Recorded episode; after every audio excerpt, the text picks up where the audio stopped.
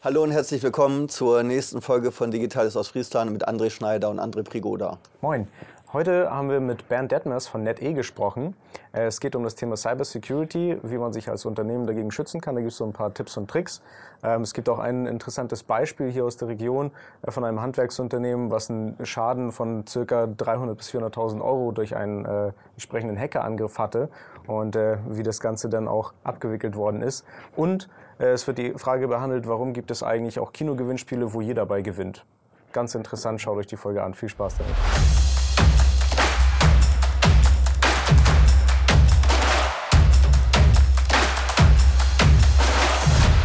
Moin zusammen. Wir sitzen hier heute mit Bernd Detmers von NetE. Er erzählt uns heute ein bisschen was über Cybersicherheit. Habe ich das richtig gesagt? Cybersecurity. Ja, ähm, das wird, glaube ich, eine ganz spannende Folge. Ähm, ich wünsche euch viel Spaß. Hallo, lieber Bernd. Äh, jetzt habe ich dich ausgelassen, sorry, André Prigoda, aber ihr kennt den ja schon.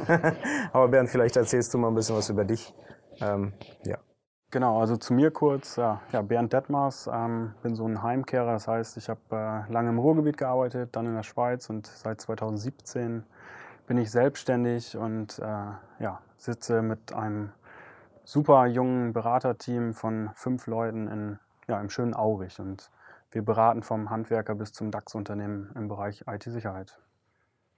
Wie ist denn so dein Hintergrund? Also was hast du vorher gemacht, bevor ihr euch selbstständig gemacht habt? Genau, also ich habe äh, im Prinzip als Entwickler ganz lange gearbeitet, hier auch in der Nähe bei einem etwas größeren Unternehmen. Dann habe ich studiert in Emden, dort ganz normal Bachelor Informatik, bin dann nach dem Bachelor nach Gelsenkirchen gegangen, habe da den Master im Bereich Internetsicherheit äh, angefangen, noch leider nicht beendet, aber es ist noch geplant und bin dann ins Berufsleben gefallen. Habe hier in Leer auch wieder bei einer Softwarefirma gearbeitet für ungefähr ein Jahr und äh, dort sind wir auch in die Schweiz gereist, haben da eine Zeit lang gearbeitet und dann habe ich mir irgendwann gesagt, gut, als Entwickler will ich nicht enden. Ich bin äh, im Bereich äh, meines Studiums schon immer so ein bisschen in den Bereich IT-Sicherheit reingefallen und habe auf äh, Honorarbasis auch für eine Firma im Ruhrgebiet gearbeitet als Berater und Penetrationstester. Und dann äh, im Prinzip habe ich mich mit ja, meinem Bürokollegen, auch einem guten Freund schon damals zusammengetan und wir haben dann uns überlegt, gut, ähm, in die Schweiz reisen wollen wir nicht jede Woche und jedes Wochenende wieder hier nach Ostfriesland pendeln, weil die Familie und Freunde sind alle hier.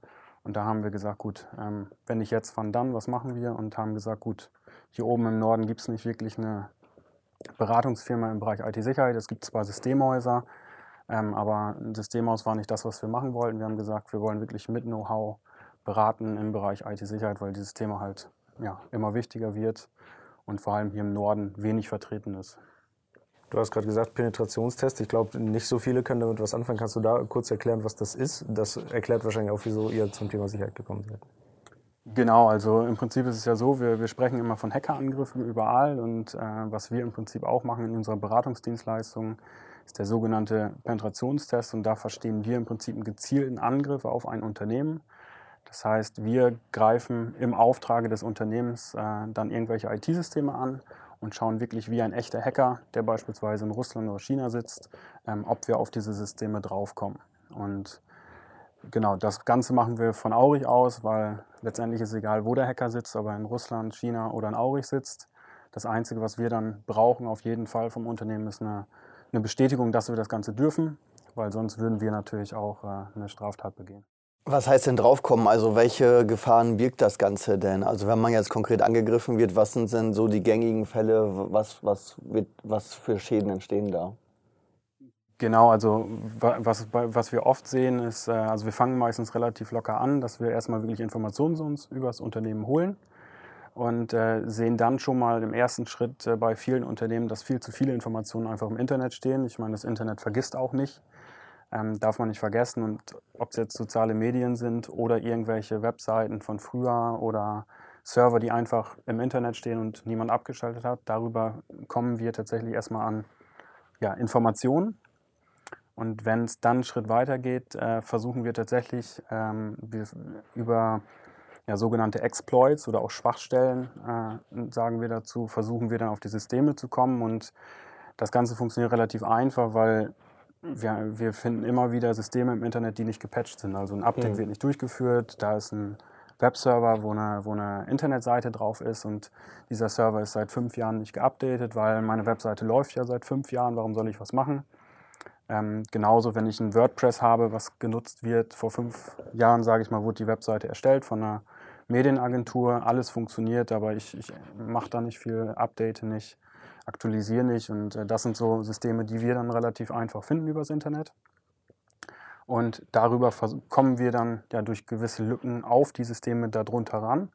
Und dann haben wir meistens, also bei einer Webseite haben wir oft Zugriff auf die Datenbanken, können natürlich, wenn dort User-Daten sind, wenn ich Newsletter-Systeme habe oder andere, komme ich auf die ganzen User-Daten von diesen Kunden beispielsweise.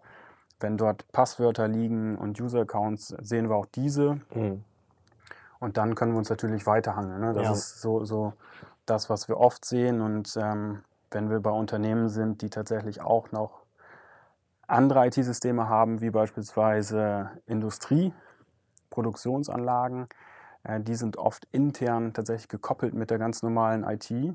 Und wenn wir erstmal im Unternehmen drin sind, sage ich mal, ob es eine Webseite ist, die selbst gehostet wurde oder ein E-Mail-Server, der irgendwo steht, kommen wir natürlich dann auch den nächsten Schritt weiter. Ne? Also wir können uns dann im Prinzip ja, eine Kette anhangeln ja. und können dann eventuell sogar auf Produktionssysteme kommen.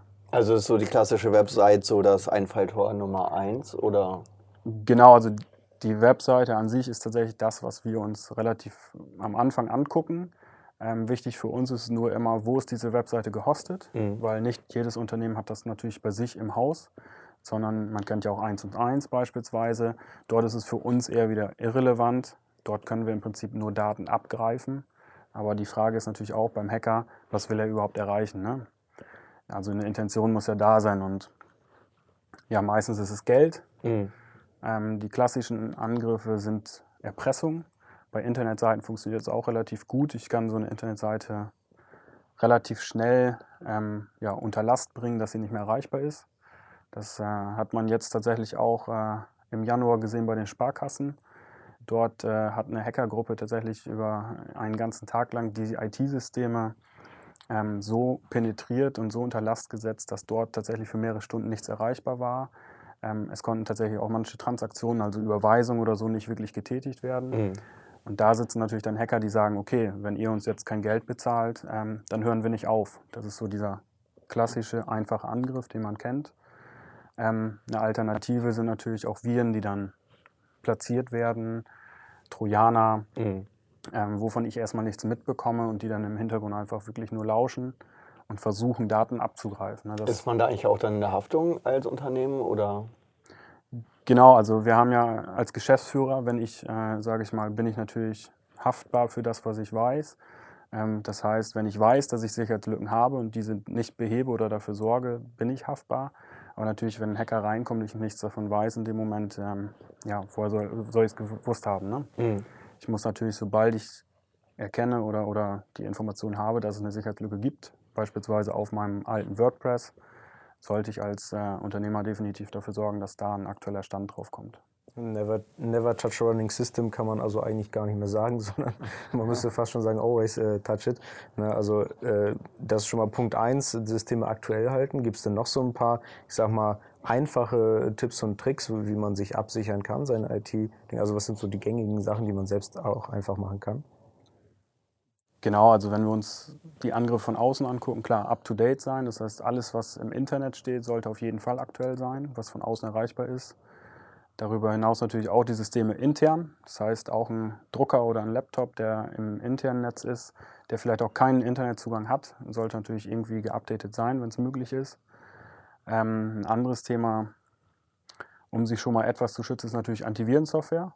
Sollte auf jeden Fall vorhanden sein und aktuell sein, weil Antivirensoftware heutzutage immer nach Signaturen arbeitet. Das heißt, die Antivirensoftware holt sich jeden Tag eine Signatur Darüber bekommt sie im Prinzip eine Art Liste mit, mit den Viren, die momentan unterwegs sind. Die wird täglich aktualisiert, manchmal sogar öfter wie nur einmal. Mhm. Und ähm, wenn diese Liste im Prinzip alt ist, kann natürlich heute ein Virus reinkommen, per Mail oder USB-Stick oder ich klicke auf einer Internetseite auf irgendwas drauf und dann bin ich schon infiziert und die Antiviruslösung konnte mir in dem Moment nicht helfen. Mhm. Ähm, genau sonst natürlich eine Firewall sollte man definitiv haben. Also wir sehen auch bei vielen Unternehmen leider immer noch die Fritzboxen. Ähm, da reden wir meistens über kleinere Unternehmen, aber hier sagen wir auch, ähm, holt euch zumindest eine kleine Firewall. Es gibt äh, viele Hersteller mittlerweile, die auch kleine, günstige Firewalls anbieten. Und dadurch habe ich schon mal einen ersten Schutz in der ersten Ebene, also wirklich eine kleine Wand, die meinen Internetzugang so ein bisschen ja, begrenzt absperrt. Also, oh, ja.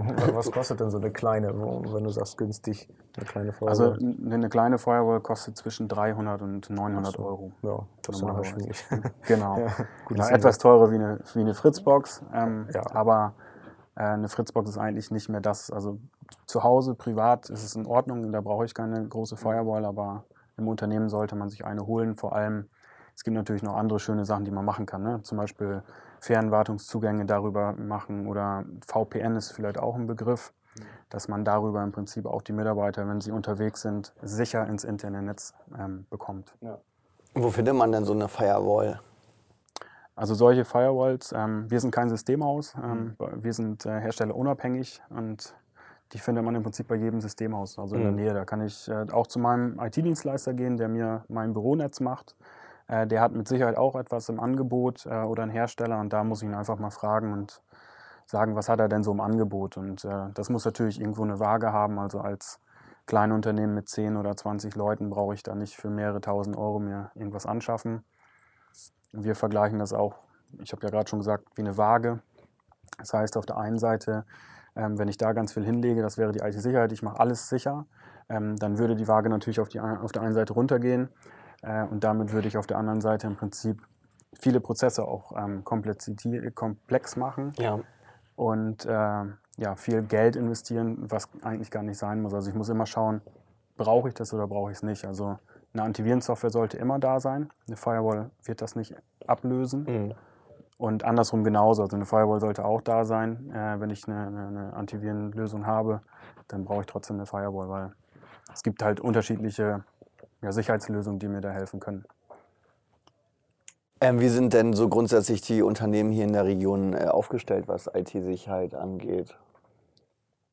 Also da sehen wir tatsächlich ja, von bis sage ich mal. Also ähm, wir sehen Unternehmen mit Fritzboxen, in Anführungszeichen, aber wir sehen tatsächlich auch Unternehmen, die äh, tatsächlich sehr viel Geld und auch Budget nur in die IT-Sicherheit stecken. Mhm. Ähm, da wird sich auch sehr genau äh, überlegt, äh, was mache ich. Das Ganze wird in die IT-Strategie gegeben und es wird wirklich geguckt, ähm, ja, wie kann ich noch ein Stück sicherer sein.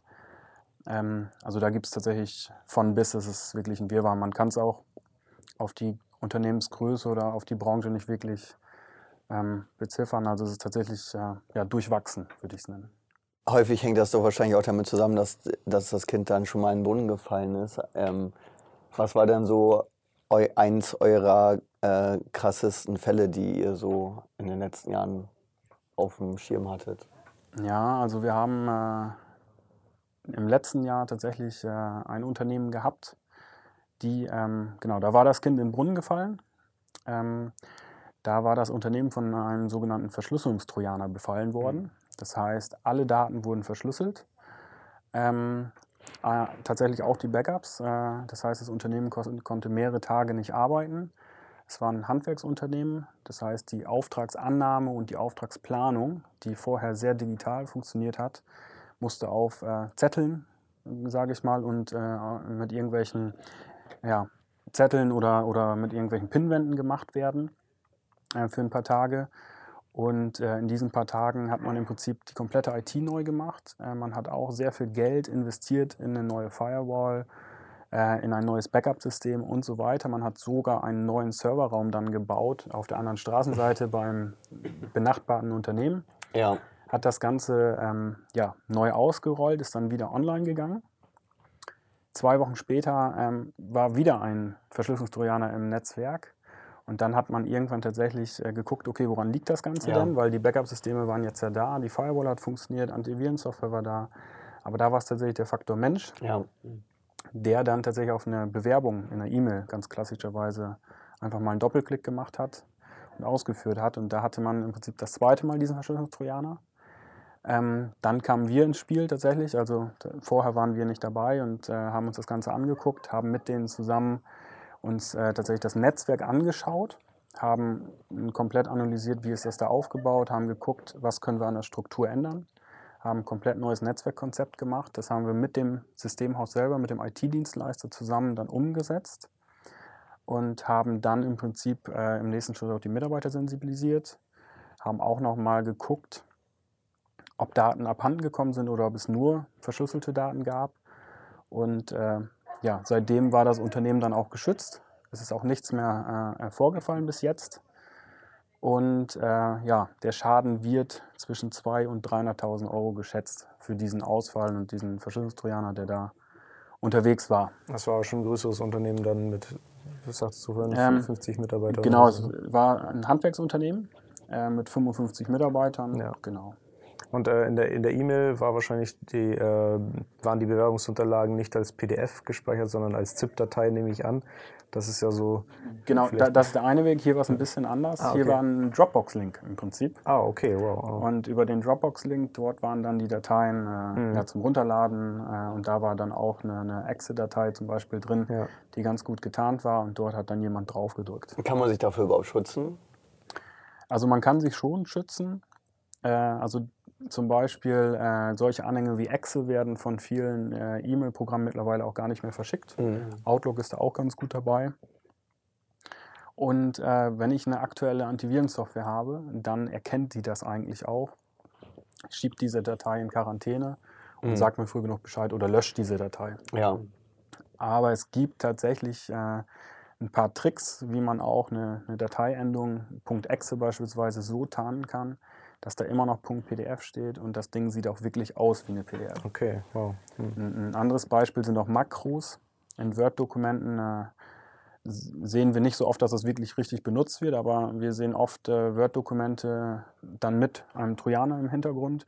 Die werden geöffnet, das ist dann auch eine ganz normale ähm, Bewerbung beispielsweise. Den Text kann ich lesen und äh, das Word ploppt als erstes auf. In diesem Dokument sind Makros um dieses Dokument richtig darzustellen und zu benutzen, würden wir diese aktivieren. Da muss der User nochmal ak akzeptieren, ja, Makros äh, ausführen.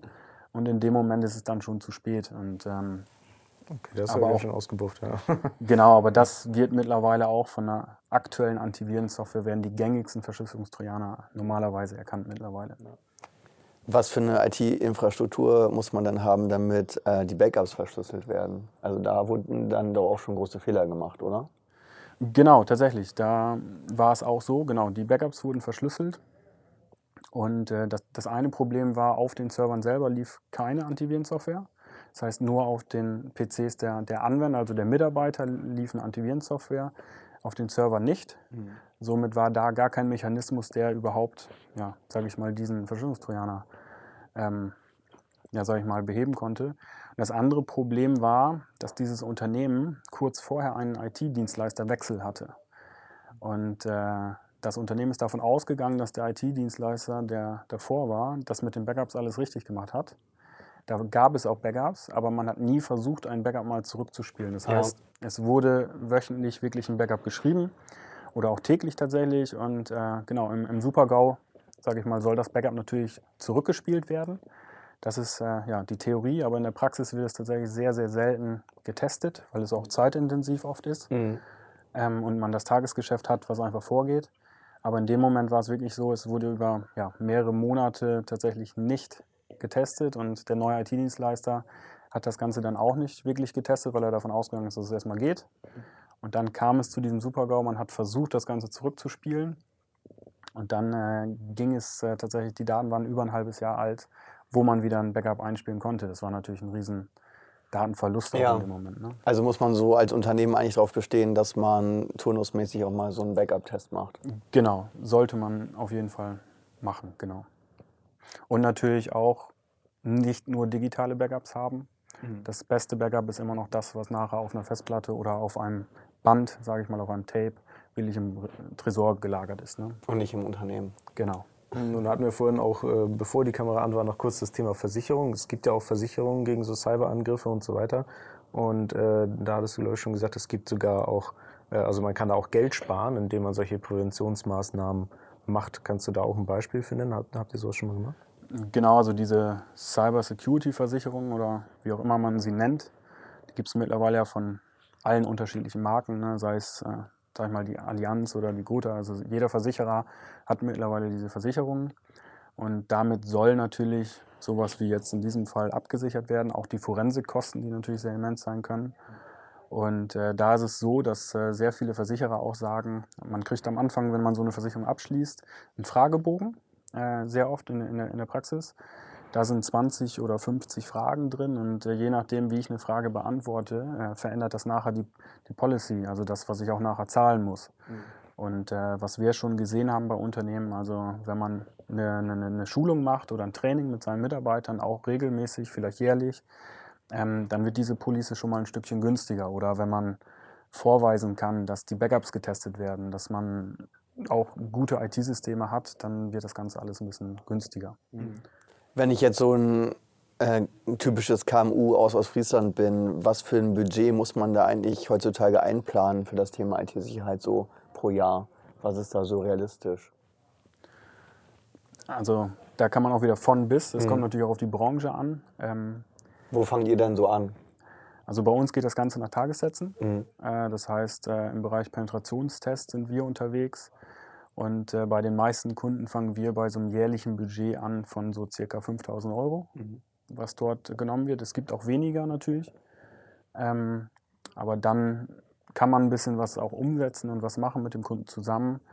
Ähm, was natürlich noch dazu kommt, was ich jetzt nicht beziffern kann, ist natürlich das, was man später vielleicht, wenn es wirklich nötig ist, auch in Hardware oder Software noch in, investieren muss, weil wir sind wirklich nur mit Berater unterwegs, ähm, mit unserem Know-how und ich meine, ich kann schon sagen, wenn da ein Systemhaus ein falsches Angebot macht oder das ein bisschen zu groß ist für die, für die Unternehmung, kann ich schon sagen, okay, ähm, soll ich mal beim Systemhaus anrufen und sagen, was ihr eigentlich braucht, weil ähm, das Problem, was wir oft haben in, in, solchen Momenten, ist, dass der Kunde gar nicht weiß, was er braucht oder ja. auch was er will.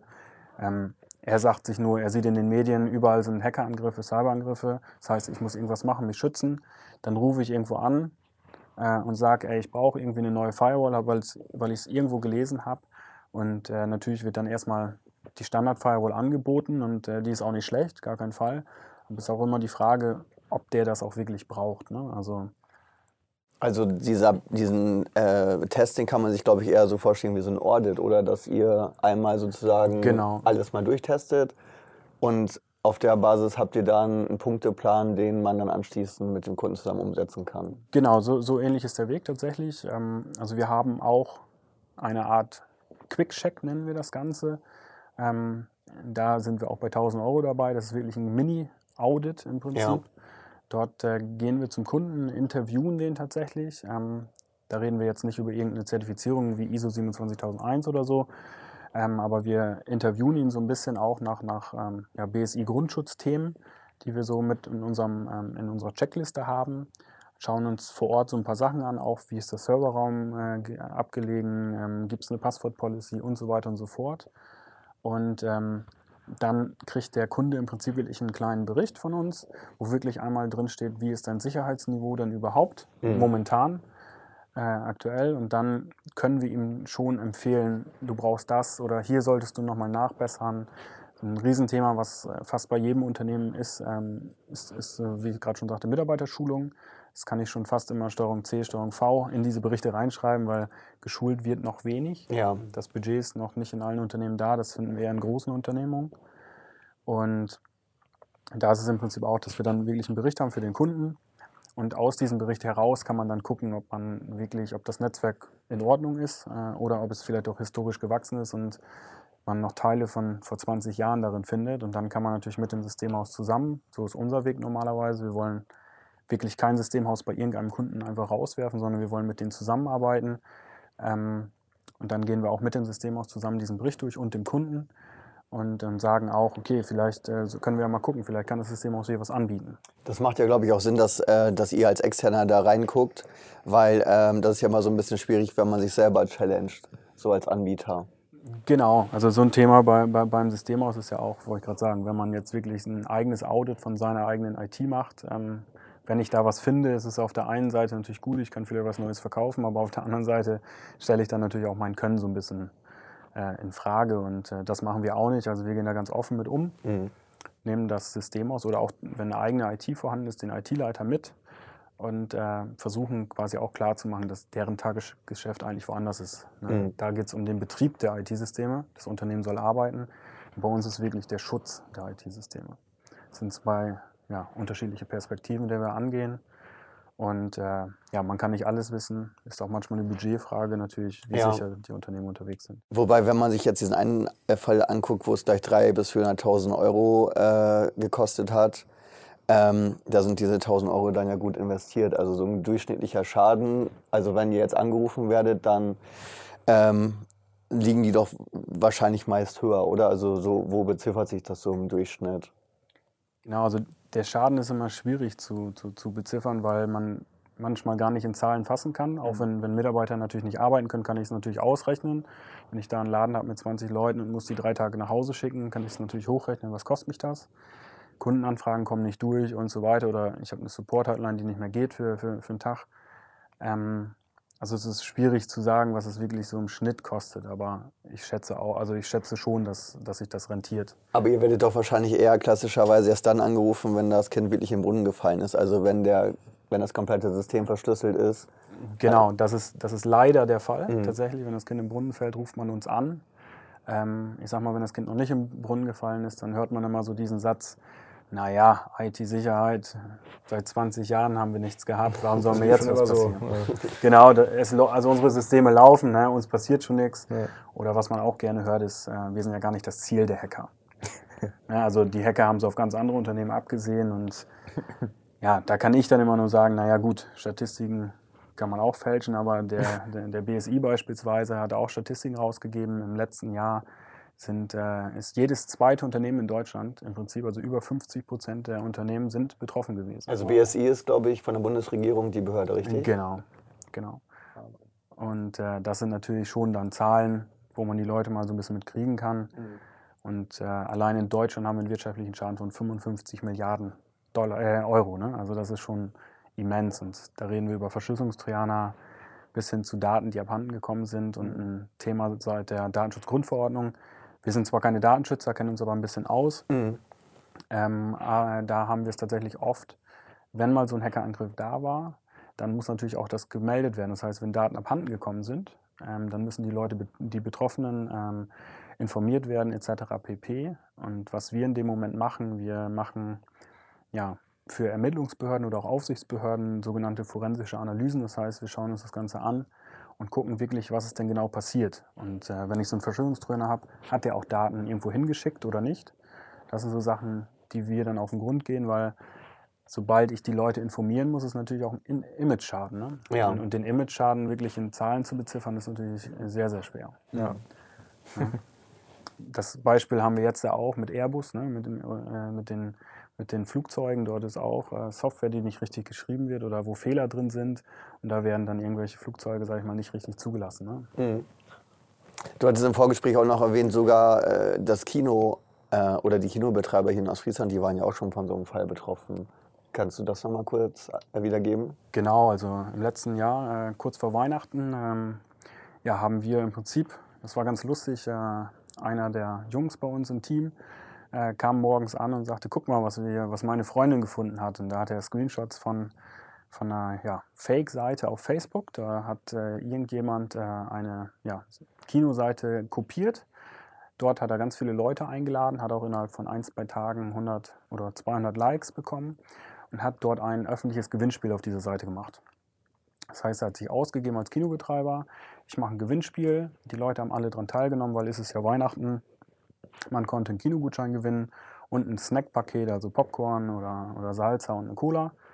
Und äh, da haben viele Leute mitgemacht und äh, jeder dieser Leute, die mitgemacht haben, haben dann im Prinzip auch äh, ja, eine Privatnachricht bekommen über Facebook, wo dann drin stand, hey, herzlichen Glückwunsch, du hast gewonnen. Ähm, schön, dass du mitgemacht hast, du hast gewonnen, äh, um das Ganze zu verifizieren. Und damit du deinen Gewinn auch abholen kannst und bekommst, äh, bitte auf folgenden Link klicken und dort einmal ja, deine Daten hinterlassen. Da hat man dann drauf gedrückt, kam auf eine ja, sehr gute Internetseite, die auch im Prinzip aussah, als würde sie wirklich von diesem Kino kommen, was da betroffen war. Dort haben die Leute dann ihre Daten eingegeben und ja, die Leute sind dann, die meisten hoffe ich, sind stutzig geworden, äh, wo man dann die Kreditkarten darin eingeben musste. Und äh, ganz unten hat man dann bestätigt und äh, im Kleingedruckten, wenn man ganz genau hingeguckt hat, es fiel aber wirklich äh, fast nicht auf, stand dann im Prinzip äh, ja, mit Bestätigung dieses Formulars, schließen Sie ein monatliches Abo von 79 Euro ab. Und äh, genau, wir wissen nicht, wie viele Leute darauf reingefallen sind. Ähm, genau, hier vor Ort oder in Ostfriesland waren Kinos tatsächlich betroffen, mhm. ähm, aber es waren auch große Kinoketten betroffen und das Ganze war deutschlandweit. Also da war auch ein CineStar oder ein Cinemax betroffen, aber auch natürlich örtliche von hier. Mhm. Genau, das Ganze ist aber relativ schnell aufgeflogen. Die Seiten waren vielleicht zwei, drei Wochen aktiv und dann waren sie schon wieder weg. Also auch die Kinobetreiber hier vor Ort haben auch sehr gut reagiert, haben ihre Fans dann über die richtige Facebook-Seite direkt informiert, dass dort eine Fake-Seite unterwegs ist. Und ja. dadurch natürlich hoffentlich den Schaden so ein bisschen eingrenzen können. Äh, wie, wie kann man das denn als Nutzer erkennen? Also ähm, ob man jetzt auf einer echten Seite unterwegs ist oder ob man auf einer Fake-Seite ist. Kannst du da ein paar Tipps geben? Ja, also der Klassiker ist natürlich die Domain, also das, was oben in der Adresszeile im Browser steht. Ähm, da sollte ich auf jeden Fall mal gucken. Ähm, ja, wenn ich auf einer Seite bin, beispielsweise wenn wir das Kino jetzt nehmen, mhm. ist das wirklich die Seite von dem Kino oder steht da irgendwas anderes? Ähm, oft sind es auch irgendwelche ausländischen Domains dann, die dort stehen. Das ist das eine Thema. Das andere Thema ist natürlich auch, äh, das Kleingedruckte mal zu gucken. Vielleicht auch auf so einer Internetseite mal ins Impressum zu schauen. Ähm, das ist nochmal so ein Ding und äh, natürlich auch zu schauen, okay, was wollen die denn jetzt haben auf diese Seite von mir? Wenn ich jetzt so ein Gewinnspiel mitmache, warum wollen die meine Kreditkartendaten haben? Mhm.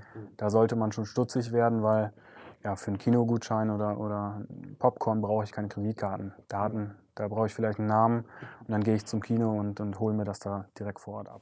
Aber das kann man, da kann man sich jetzt als Kinobetreiber nicht so richtig gegen wehren eigentlich, ne? Egal.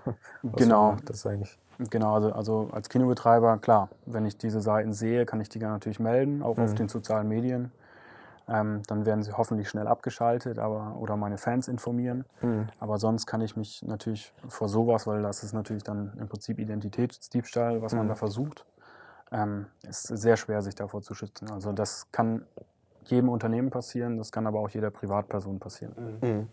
Ich wollte noch mal kurz zu diesem Audit-Thema zurückkommen. Ähm, also wenn ich jetzt diese 1000 Euro bei euch investiere und ihr mir dann äh, so einen Test macht, ähm, dann kommt der anschließende Ergebnis raus und ähm, in, in, der Regel ist es ja wahrscheinlich so, wenn ich sowas noch nie gemacht habe, dann habt ihr wahrscheinlich erstmal eine Menge zu tun. Also da muss man erstmal ein relativ großes Budget in die Hand nehmen, um das Ganze zu regeln.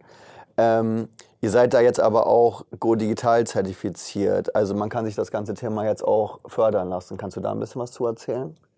Genau, wir, wir sind jetzt seit äh, ja, Dezember letzten Jahres ähm, äh, zertifiziert bei Go Digital. Go Digital ist im Prinzip ja, eine, eine Initiative des, des, des Bundes, ähm, wo man gesagt hat, okay, beispielsweise Projekte, die in diesem Bereich IT-Sicherheit fallen, was auch bei uns natürlich dann, sage ich mal, der Weg ist, können gefördert werden und da bekommt man im Prinzip äh, bis zu 50 Prozent äh, der Projektkosten dann vom, vom, vom Staat gefördert mhm. und muss sie auch nicht zurückzahlen. Mhm. Ähm, genau, das Ganze funktioniert ganz gut im, im, im KMU-Bereich. Ähm, da gibt es so ein paar Voraussetzungen. Das eine ist zum Beispiel unter 100 Mitarbeitern ähm, und das andere war, glaube ich, äh, unter 20 Millionen Euro Umsatz zu sein. Aber genau, da sind wir jetzt akkreditiert. Ähm, genau, bei Unternehmen, die in dieses Raster passen, bieten wir es auch gerne mit an, dass wir da natürlich für alle Seiten ähm, ja, den optimalen Weg rausbekommen. Mhm. Wenn man dann durch diese Setup-Phase durch ist, wie muss man sich das dann vorstellen? Also macht ihr dann einen Vertrag mit euren Kunden, also dass man dann jährlich da nochmal drüber schaut oder wie funktioniert das? Genau, also da gibt es tatsächlich unterschiedliche ähm, ja, Modelle. Ähm, beim, beim KMU-Bereich ist es tatsächlich so, dass wir nicht nur einmal ein Projekt da machen, also nicht nur einmal da drei Tage hingehen und was machen und dann ist es abgehakt. Wir versuchen tatsächlich ganzheitlich als ja, Berater dem Unternehmen äh, unterstützend dazustehen. Und äh, da ist dann so, dass es entweder das Modell gibt, dass wir eine Art Vertrag machen. Wir können auch monatliche Tests machen. Wir haben äh, automatisierte Tools, die wir nutzen bei uns äh, im Rechenzentrum, wo wir tatsächlich automatisch ähm, sogenannte ja, Schwachstellen-Scans auf das Unternehmen fahren können. Da purzelt dann jeden Monat ein kleiner Bericht raus. Mhm. Ähm, dieser Bericht wird dann von uns nochmal, sage ich mal, überarbeitet und in eine Sprache gebracht, auch der, die im Prinzip für das Unternehmen da ist oder für die ITler dort. Ähm, dann im nächsten Schritt können wir dem Unternehmen natürlich helfen in allen Dingen dieses, äh, dieses äh, Ergebnis, was da rausfällt. Ähm, oder mit Systemhäusern zusammen, sage ich mal, zu schauen, dass man vielleicht das Unternehmen bis auf ein besseres Level kriegt. Und was wir auch gerne machen, ist, ähm, wenn wir wirklich so eine Art Audit machen, dann äh, haben wir natürlich erstmal einen Maßnahmenkatalog, äh, entweder sehr klein oder, oder groß. Und dann schauen wir natürlich auch, das Ganze zu priorisieren. Das heißt, die Maßnahmen müssen nicht alle in ein, zwei Wochen erledigt sein. Das Ganze kann man auch wirklich äh, schön mit Meilensteinen planen über ein ganzes Jahr oder zwei Jahre, wenn größere Sachen da sind. Und so kann ich natürlich auch das Budget besser planen. Ne? Also ich muss nicht direkt jetzt heute in die tiefe Tasche greifen, egal ob es bei Hardware oder Software ist, sondern wir versuchen dann schon über einen vernünftigen Plan, über eine Strategie zu gucken, wie kriege ich das Sicherheitsniveau von heute möglichst schnell dann natürlich nach oben. Wenn der Serverraum neu gebaut werden muss, das kann dann schon mal ein bisschen dauern. Genau. ähm, zum Abschluss hätte ich noch äh, zwei Fragen. Einmal, was sind eigentlich eure Ziele für das Jahr 2020? Und ähm, wenn ich jetzt mich allgemein äh, dafür interessiere oder ähm, gerne mal mein Unternehmen testen lassen möchte, wie kann ich euch da kontaktieren? Genau, also unsere Ziele in diesem Jahr sind natürlich, also wir sind ja noch ein junges Unternehmen, wir wollen natürlich wachsen, ähm, wollen aber ganz bewusst äh, so zwei, drei Dienstleistungen so ein bisschen noch nach vorne schieben. Ist einmal der Bereich Live-Hacking auch, das hat vielleicht der eine oder andere auch schon mal auf einer Veranstaltung gesehen oder auf einer Messe. Wir waren auch äh, tatsächlich auf der Hannover Messe schon mal mit einem richtigen Live-Hacking, waren wir auch relativ stolz drauf, eine große Messe, ein, ein, schöner Vortrag und also das Thema wollen wir so ein bisschen nach vorne äh, noch, noch bringen. Das heißt, wir wollen wirklich live ähm, in Unternehmen oder auch Veranstaltungen ähm, Live-Hackings machen und dadurch natürlich Leute sensibilisieren. Das können Unternehmen sein, die dort sitzen, das können Mitarbeiter von Unternehmen sein, aber es können natürlich auch äh, Privatleute sein. Mhm. An äh, Kreisvolkshochschulen oder so haben wir auch schon den einen oder anderen Vortrag gehalten zu diesem Thema. Das ist ein Thema, was wir in diesem Jahr auf jeden Fall noch vorantreiben wollen. Ähm, dann das nächste Thema sind die Schwachstellen-Tests oder, oder Penetrationstests, äh, die wir vorhin schon hatten. Ähm, das heißt, in dem Bereich wollen wir noch ein bisschen aktiver werden. Wir haben jetzt auch ein paar Partner, mit denen wir das Ganze angehen wollen. Ähm, bei uns ist es auch so, dass wir nicht nur hier in Ostfriesland Kunden haben, sondern ja, im Prinzip europaweit mhm. mittlerweile. Mhm. Ähm, das ist das zweite Thema. Und das dritte Thema ist, ähm, ja, in, im Fachjargon sagen wir Incident Response Team. Ähm, das Ganze heißt im Prinzip, wenn es wirklich, wenn das Kind in den Brunnen gefallen ist, wollen wir im Prinzip uns zertifizieren lassen als Team äh, mit der ganzen Belegschaft in Aurich, dass wir ausrücken können und äh, dabei helfen, dass die Systeme wieder anlaufen, dabei helfen zu gucken, was ist denn wirklich passiert, also forensische Analysen zu fahren, auch äh, mit Ermittlungsbehörden zusammenarbeiten in dem Moment, zu schauen, was ist wirklich passiert und äh, genau, im Prinzip als ganzes Team dort aufzustehen. Und äh, da gibt es sogenannte, vom BSI sogenannte Zertifizierungsstellen und dort sind wir gerade dabei zu versuchen, dass wir zertifiziert werden und auf diese Liste kommen. Ähm, Unternehmen, sage ich mal, im KMU-Bereich sind eher seltener. Die, die dann auf diese Teams zurückgreifen, da reden wir dann über größere Unternehmungen. Mhm. Aber das ist so dieses ja, dritte Thema, was wir in diesem Jahr verstärkt noch ein bisschen antreiben wollen und äh, genau im Schadensfall dann schnell vor Ort sein können und helfen können. Ja, also wenn man mehr über euch erfahren will, ich glaube, bei LinkedIn seid ihr ganz aktiv. Genau, wir sind äh, tatsächlich seit äh, ja, gewisser Zeit, zwei, drei Monaten sehr aktiv auf so Social Media. Das heißt, auf LinkedIn kann man uns folgen, äh, NetE Network Experts GmbH. Äh, auf Zing kann man uns auch folgen, wenn man möchte. Ähm, und sonst natürlich auch auf Facebook. Äh, wir haben auch einen eigenen Blog mittlerweile, wo wir täglich äh, über die ja, neuesten Themen im Bereich IT-Sicherheit informieren. Das können tatsächlich aktuelle Hackerangriffe sein, ähm, aktuelle Datendiebstähle. Das können auch natürlich Tipps und Tricks sein, ähm, wie ich mich absichere und was ich verbessern kann. Und natürlich auch von uns äh, mal so ein paar Informationen über Veranstaltungen oder anderes, wo wir unterwegs sind. Mhm. Gibt es da äh, in den nächsten Wochen noch eine Veranstaltung, wo ihr auch live äh, vor Ort seid? Genau, also es gibt jetzt äh, ja, zwei Sachen. Einmal äh, Ende Januar sind wir, oder ich bin eine Woche in Karlsruhe auf der LearnTech, ist eine, eine Messe für E-Learning. Mhm. Dort haben wir einen Stand äh, mit der CSX Academy GmbH, habe ich fast vergessen zu erzählen. Das ist im Prinzip unser Tochterunternehmen, was wir 2018 äh, gegründet haben. Und dort stehen wir im Prinzip mit einer ja, Sensibilisierungslösung. Also wir haben eine Plattform entwickelt, um ja, Unternehmen, sage ich mal, digital zu schulen. Es ist eine E-Learning-Plattform, auf der ich im Bereich Datenschutz und Cybersecurity mich ja, wirtschaftlich äh, schulen kann, auch multilingual. Und diese Plattform stellen wir dort auf der Messe vor. Das ist äh, in Karlsruhe äh, nächste Woche und äh, wir sind am 13. Februar äh, auch in der Handwerkskammer in Ostfriesland in Aurich.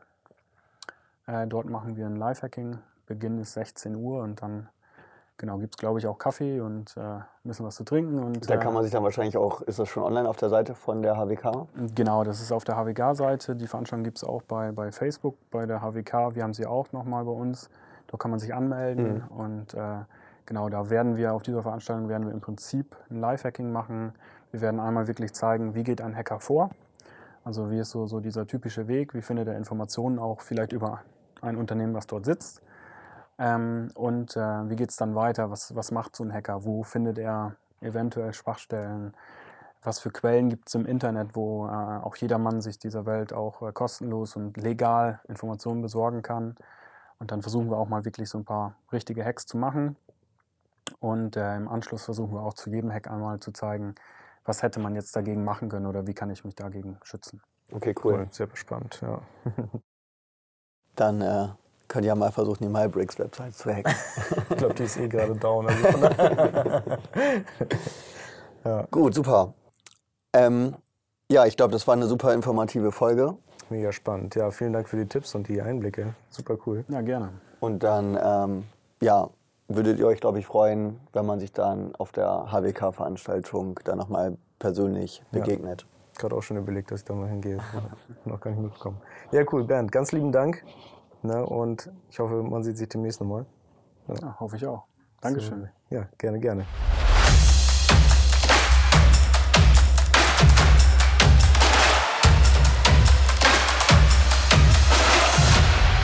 Jo, vielen Dank fürs Zuschauen. Das war die Folge mit Bernd Detmers von NetE. Und in der nächsten Folge seht ihr, Professor Nils Stregmann von der Hochschule Emden. Da geht es um das Thema Informatik im Praxisverbund. Das ist ein super interessantes Thema, wie Unternehmen aus der Region ähm, Informatik im Praxisverbund ausbilden können. Da werden wir mit dem Professor darüber reden, ähm, was es da für äh, Voraussetzungen gibt und wie man hier in der Region oder in Emden Informatik studieren kann.